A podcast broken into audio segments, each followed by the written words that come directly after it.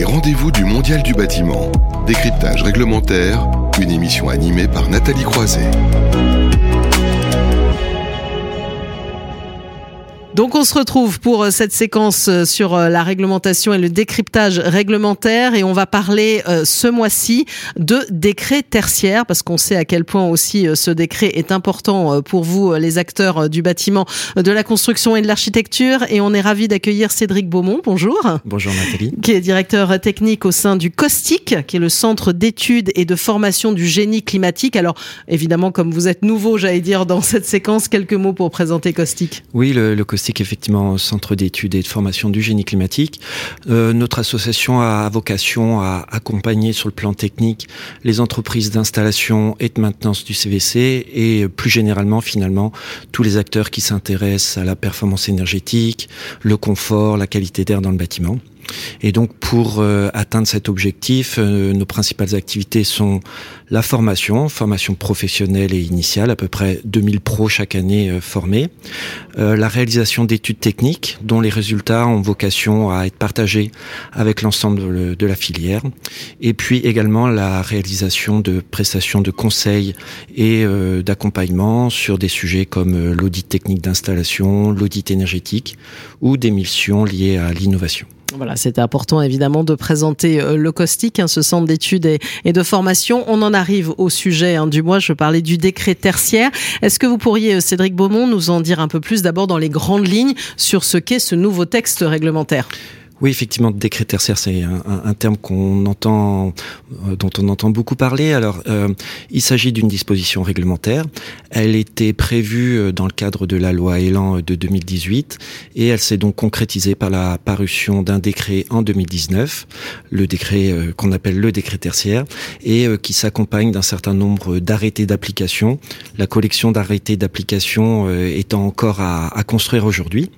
L'objectif principal de ce texte est assez simple c'est d'améliorer la performance énergétique de l'ensemble du parc de bâtiments tertiaires en France. Alors ça, c'est pour expliquer les grandes lignes, mais qui est concerné par ce texte?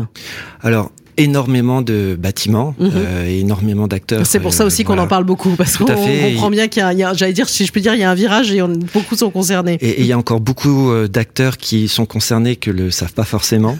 donc, euh, au niveau des bâtiments, donc c'est tous les bâtiments qui abritent des activités tertiaires, quelle que soit la nature de cette activité tertiaire, quelle que soit la, la date de construction du bâtiment, à partir du moment où les surfaces occupées par ces activités tertiaires représentent plus de 1000 mètres carrés, que ces 1000 mètres carrés soient euh, au sein d'un même bâtiment, éventuellement même mêlés à des surfaces occupées par d'autres activités, ou bien euh, répartis sur différents bâtiments d'une même unité foncière. Mmh. Donc euh, ça concerne bah, par exemple les bâtiments de bureaux, le patrimoine des collectivités, les bâtiments d'enseignement, les bâtiments de santé, les surfaces commerciales. Donc voilà, vraiment beaucoup de bâtiments concernés. Et au niveau des acteurs, euh, les assujettis, c'est comme ça qu'on les appelle dans le dispositif, sont à la fois les maîtres d'ouvrage de ces bâtiments, mais aussi, et c'est important de le souligner et de bien l'expliquer, les occupants locataires donc, euh, et ça, quelle que soit la place qu'ils occupent au sein du bâtiment assujetti. Euh, Peut-être on peut prendre un petit exemple oui, c'est toujours euh, important pour, pour, illustrer. euh, prenons le cas classique d'un bâtiment de bureau, euh, par exemple six étages, chaque étage 200 mètres carrés, avec un locataire différent à chacun de ces étages. Le bâtiment dans son ensemble, 6 fois 200 mètres carrés, ça fait 1200 mètres carrés, donc le bâtiment est assujetti. Mhm. Et de ce fait, chacun des locataires, même si en propre il ne loue que 200 mètres carrés, est assujetti du fait qu'il occupe une surface dans un bâtiment lui-même assujetti. donc, voilà, potentiellement vraiment beaucoup d'acteurs euh, concernés. Alors vous parlez d'assujettissement, euh, qu'est-ce que ça implique et quelles sont les obligations auxquelles vont devoir hein, se soumettre les différents acteurs euh, concernés dont vous parliez? Alors c'est assez simple à expliquer et assez simple à comprendre. les obligations sont de deux natures. La première obligation est une obligation de déclaration. Il va falloir déclarer des bâtiments, déclarer des consommations. Euh, les déclarer où En fait, les déclarer sur une plateforme numérique gérée par l'ADEME qui s'appelle Opera. Mhm. Et il va falloir mener cette déclaration en deux temps. Mhm. Un premier temps qui va être à réaliser et à achever avant le 30 septembre 2022, donc euh, c'est très bientôt. C'est tout bientôt, oui. Mhm. Euh, euh, déclaration de, de la situation de départ, ce qu'on appelle la situation de référence dans le texte, dans laquelle il va falloir déclarer les bâtiments, déclarer les surfaces et déclarer la consommation d'une année de référence choisie entre la période de 2010 à 2019. Donc ça, ça c'est la première obligation. Et c'est le premier temps de la première obligation, puisque mmh. euh, en matière de déclaration, il faudra également chaque année ensuite déclarer euh, les consommations de l'année N-1. Donc première obligation, c'est donc une obligation de déclaration. Mmh. Et la deuxième obligation, c'est une obligation d'atteinte de performance énergétique, avec donc des horizons qui sont fixés par le texte en 2030, 2040 et 2050. Et euh, là, il faudra euh, en fait atteindre une performance énergétique qui peut être considérée par deux méthodes possibles. Soit la méthode qu'on appelle en valeur absolue, c'est-à-dire des arrêtés vont définir des seuils euh, pour chaque grande famille d'activités tertiaires. Et si on est en dessous de ce seuil, c'est bon. Mhm. Si on n'arrive pas à atteindre ce seuil, l'autre solution, c'est l'approche en relatif, où là, donc, on va se comparer à ce qu'on a appelé donc la situation de référence et il faudra réussir à atteindre moins 40% euh, d'ici 2030 euh, d'économie d'énergie. Alors, est-ce qu'on peut dire, hein, Cédric Beaumont, que c'est une forme de réglementation euh, thermique des bâtiments, un petit peu à l'exemple de la RE 2020 dont on parle beaucoup en ce moment pour le neuf? Alors, effectivement, c'est une réglementation qui traite de la performance énergétique du bâtiment, mais euh, une fois qu'on a dit ça, c'est à peu près le seul point commun par rapport à la RE 2020. C'est vraiment euh, un dispositif qui est en, rupture par rapport au texte qu'on connaissait jusqu'à présent. Pourquoi il est en rupture euh, Bien, d'une part parce que euh, à travers ces exigences que je vous ai décrites, il impose une obligation de résultat mhm. et il donne une perspective à moyen et long terme à cette performance énergétique. Ça, c'est le premier point. Le deuxième point, c'est qu'il va considérer une consommation d'énergie constatée, euh, mesurée, constatée, et non pas le résultat d'un calcul, comme souvent on a dans d'autres dispositifs. Et puis le troisième point différenciant important, c'est qu'il va s'intéresser à l'ensemble des postes de consommation d'énergie, là où, par exemple, dans la RE 2020, on ne va ne s'intéresser que à des postes dits conventionnels. Sur le plan technique, un peu plus technique, il y a aussi deux différences importantes, c'est qu'on va raisonner en énergie finale et non pas mhm. en énergie primaire, et également qu'un gestionnaire de patrimoine aura la possibilité de juger de la performance euh, et de son objectif à l'échelle de son patrimoine et non pas simplement euh, bâtiment par bâtiment. Donc, c'est un, texte voilà, qui, qui, par rapport à la RE 2020, il va plus concerner aussi les, les, exploitants, hein, c'est ça? Tout à fait, puisque dans la mesure où il s'intéresse à la véritable consommation et à l'évolution de cette consommation dans le temps, l'acteur au centre de la maîtrise de cette consommation, c'est bien l'exploitant. Alors c'est important aussi d'être concret hein, pour ceux qui nous écoutent. Alors comment un assujetti euh, doit-il s'y prendre pour se mettre en conformité avec ce décret euh, tertiaire? Alors je pourrais vous répondre euh, qu'il peut se faire accompagner du caustique, mais la réponse serait un peu courte.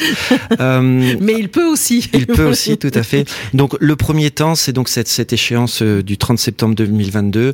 Le premier travail, c'est un travail de, de collecte et d'analyse d'informations. Mm. regrouper toutes les surfaces, les activités qu'on on a dedans, bien analyser le patrimoine assujetti, récupérer l'historique des consommations euh, d'énergie, soit à travers les factures, soit en se rapprochant euh, des fournisseurs d'énergie. Euh, mettre en place également la relation maître d'ouvrage occupant, c'est quelque chose d'important. Et à partir de tous ces éléments, définir la situation de référence, l'année de référence qu'on va retenir et que donc on, va déclarer dans, dans Opéra. Donc ça c'est euh, le, premier travail donc à, mener avant le 30 septembre 2022 qui va aussi permettre à chacun de euh, savoir euh, l'objectif qui va s'appliquer à son bâtiment. Euh, partant de là, deux situations possibles. Soit votre bâtiment est déjà en dessous du seuil de valeur absolue, et là, le seul enjeu qui restera, mais il faut y veiller néanmoins, c'est de, par la bonne exploitation, la bonne occupation, la bonne maintenance, de réussir à maintenir la consommation réelle du bâtiment en Mhm. dehors de ce seuil. Pour les bâtiments qui présentent aujourd'hui une consommation euh, plus importante et Mhm. donc pour lequel on sera en valeur relative, dans l'approche en valeur relative, là, le spectre des possibles est très très ouvert. D'accord. Puisque en fait, euh, le texte euh, n'impose qu'une obligation de résultat et pas une obligation de moyens. hein. c'est Mhm. c'est là toute sa force. Et bien en fait, toute action qui apportera une vraie économie sera de fait euh, valorisée, prise en compte dans, dans le texte. Donc bien évidemment, comme on le regarde dans un audit énergétique classique, euh, les améliorations de la performance de l'enveloppe, l'amélioration des performances des systèmes, mais aussi, et souvent on oublie de, de regarder ce point, toutes les actions qui vont être en lien avec l'usage, les réglages, le paramétrage, la sensibilisation des, des occupants, toutes ces actions-là qui euh, souvent euh, présentent un, un potentiel important euh, d'économie d'énergie et qui est souvent négligé. Euh, D'ailleurs, j'en profite pour souligner que, que le caustique euh, travaille depuis longtemps sur ces questions. hein. Euh, notamment, on a développé un concept qu'on appelle métroclim, qui permet en fait, euh, par la remontée de l'information de, de la consigne, à la fois de très simplement individualiser les charges de climatisation et de chauffage, donc entre les différentes zones et donc entre les différents locataires, et également de permettre une sensibilisation des occupants à avoir un comportement plus attentif à la gestion de leur confort. Et alors là, c'était pour euh, planter, on va dire, le décor. Il y a une question qui me vient, parce que c'est vrai, quand on parle de, bureaux, de tertiaires, on a souvent aussi, euh, pourquoi pas, des déplacements à faire, et notamment en voiture électrique, quand on arrive, quand on est salarié. Euh, Est-ce qu'il y a dans ce décret tertiaire la prise en compte hein, de, ce, de cette recharge de véhicules électriques et aussi de l'installation de panneaux photovoltaïques?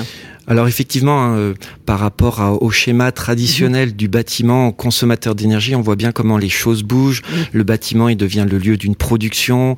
Il, demain, il deviendra le lieu d'un stockage. Il deviendra aussi un, un acteur de l'équilibre euh, offre-demande des réseaux. Enfin, vous me réinviterez pour parler de ces sujets. euh, Avec grand plaisir. un, un autre jour. Mais pour répondre à votre question, euh, finalement, quand on a compris que le décret tertiaire s'intéresse aux consommations réelles du bâtiment, eh bien, on, on sait répondre à votre question. C'est-à-dire que la recharge du véhicule électrique n'est pas considérée comme un usage du bâtiment. D'accord. Et du Mhm. coup, il faudra mettre en place un, un sous-comptage pour pouvoir déduire cette consommation de la facture déclarée. Et concernant la production euh, d'électricité par panneau photovoltaïque, là aussi, si vous êtes dans une configuration euh, en autoconsommation, tous les kilowattheures autoconsommés viendront de fait en dédu- déduction de votre facture et seront euh, valorisés, euh, j'allais dire, naturellement. Alors, puisqu'on parle de compteurs, est-ce que le texte impose justement de mettre en, en place, en, en œuvre, des compteurs pour suivre les consommations d'énergie? Alors, vous l'aurez compris, ce texte n'impose pas de moyens, il Oui. n'impose que des résultats. Et c'est vrai également de la partie comptage. Il n'y a, a pas d'obligation de moyens euh, de comptage systématisé et généralisé. Euh, néanmoins, euh, étant donné euh, de nombreuses situations qui vont mêler euh, différentes zones, différents acteurs, mettre en place des sous-comptages ou des dispositifs d'évaluation pertinents, comme j'évoquais Metroclim tout à l'heure, est souvent une solution très pertinente, très utile pour pouvoir à la fois mieux suivre ses consommations, mieux les analyser, mieux les comprendre, mieux les déclarer. Ben merci en tout cas pour euh, cet éclairage qui était important sur euh, le décret tertiaire. On a vu à quel point aussi il changeait, on va dire, euh, la donne. Et on vous invitera évidemment une prochaine fois avec grand plaisir. Cédric Beaumont, donc directeur technique au sein du COSTIC, hein, le centre d'études et de formation du génie climatique. On peut aller regarder de près hein, ceux qui nous suivent s'ils ont besoin d'éclairage. Vous, vous l'avez dit. Merci beaucoup. On va marquer une courte pause et puis on va euh, parler un peu de compétition parce que c'est important. On parle d'excellence souvent dans ces métiers. Donc on va zoomer hein, sur les World Skills dans un court instant dans la séquence métiers d'avenir. Les rendez-vous du Mondial du bâtiment. Décryptage réglementaire, une émission à retrouver et à réécouter sur le site de Bâti Radio.